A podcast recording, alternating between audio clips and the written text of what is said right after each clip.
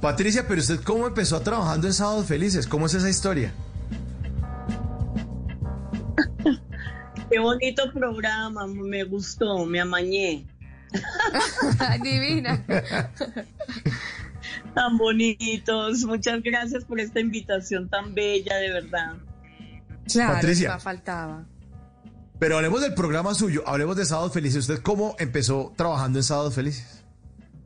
Wow. Yo empecé en bailar de rumba. Ah, claro, esto es... No se te vayan a Lizarazo. atrever a preguntarme qué era bailar de rumba.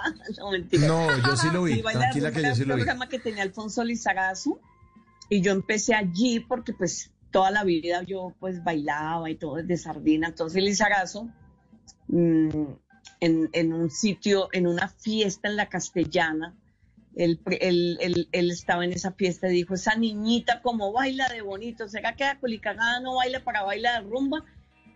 Y me dio la tarjeta y yo como al año llamé y me pusieron a ensayar, pero, pero yo quería era, era trabajar en televisión como actriz, porque yo siempre quise fue ser actriz, pero la vida me llevó fue por el lado del humor, mira.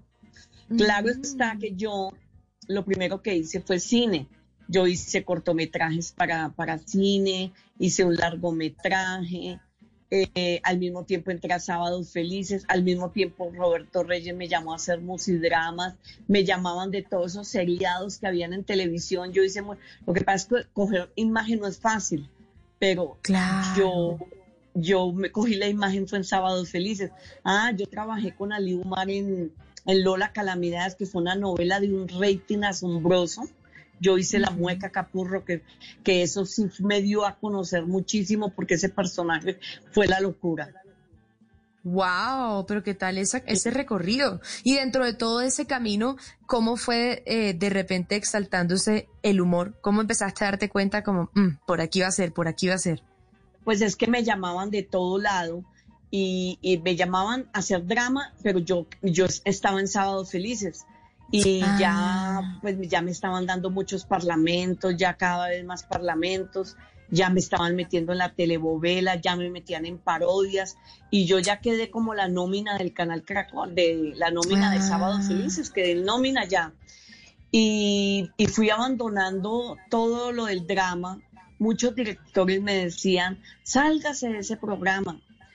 Em, es- esto no es Sábado Felices. A- Hasta llegaron a hablar, a, a mirar con desprecio Sábado Felices.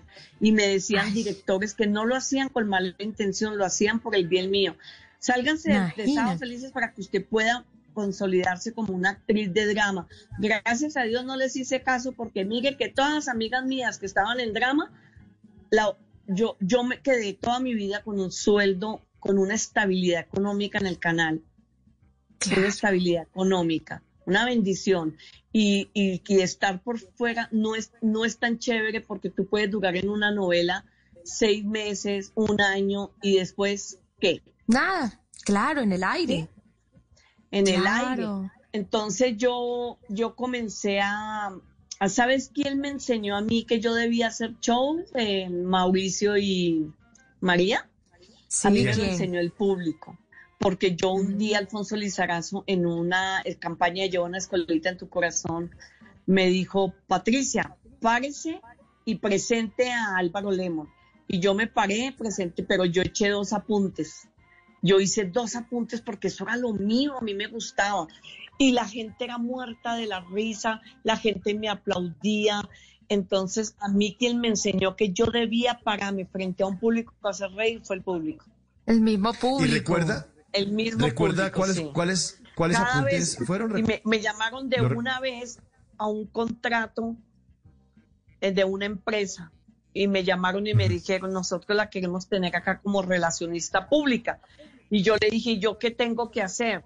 Y me dijeron, solamente la llevamos, nosotros la llevamos con el director en cada ciudad, nosotros le damos el hotel, le damos los viáticos, le damos todo y usted simplemente, y yo tiene que llegar a la Ah. empresa como la imagen de la empresa y hacer un cuarto de hora de show y después viene la charla de la empresa.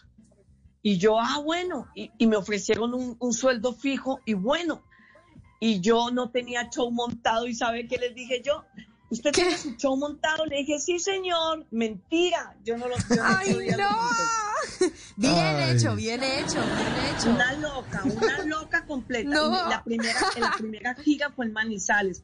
Ustedes saben lo que es pararse frente a un público en una empresa por primera vez sin usted tener show. Ah, no, mucha atrevida, me ¿Qué encanta. hizo entonces, Una Patricia? atrevida, ¿Qué una hizo? atrevida inmensa, pero les cuento una cosa, me enfermé del colon. Ay, No. Y entonces, con Del estrés. cómo me termina. enfermé del colon. Pero eh, me paré frente al público y yo hice 10 minutos. Y como me fue tan bien, donde me vaya mal, yo creo que yo no vuelvo a hacer. Pero me fue tan bien Ah, wow. que eso me dio muchísimo, muchísimo empuje para seguir en eso. Claro. Y ya después me llamaron para, cuando me, cuando me tocó presentarme en San Andrés para el cumpleaños del general Rosso José Serrano. Ese fue mi, mi primer show, pero a nivel ya, eh, a otro nivel, ¿sí me entienden? No empresa, Claro, de empresa, sino a un Mm. nivel ya grande de, de, de- de todo San Andrés. Eso fue tenaz, pero yo berraquita, berraquita.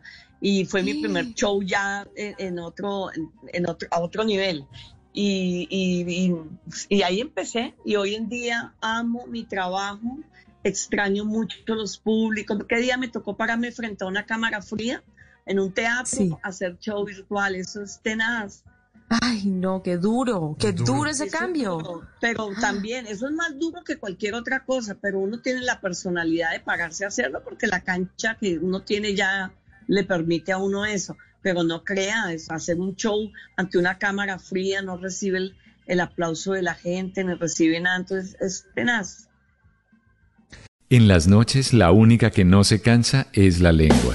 Por eso de lunes a jueves a las 10 de la noche empieza Bla Bla Blue con invitados de lujo. Yo soy Lorna Cepeda. Yo soy Diego Verdaguer. Les habla Consuelo Les habla el chef Jorge Raúl. Hola, soy Carolina Cuervo. Senado, la reina de la música popular. Yo soy Adriana Lucía. Yo soy Tato Devia. Blue, vamos a echar entonces el pote y el Con petanco. buena música, con historias que merecen ser contadas, con expertos en esos temas que desde nuestra casa tanto nos inquietan y con las llamadas de los oyentes que quieran hacer parte de este espacio de conversaciones para gente despierta. Bla Bla Blue, de 10 de la noche a 1 de la mañana. Bla Bla Blue, con María Macausla, Simón Hernández y Mauricio Quintero. Bla Bla Blue, porque ahora te escuchamos en la radio.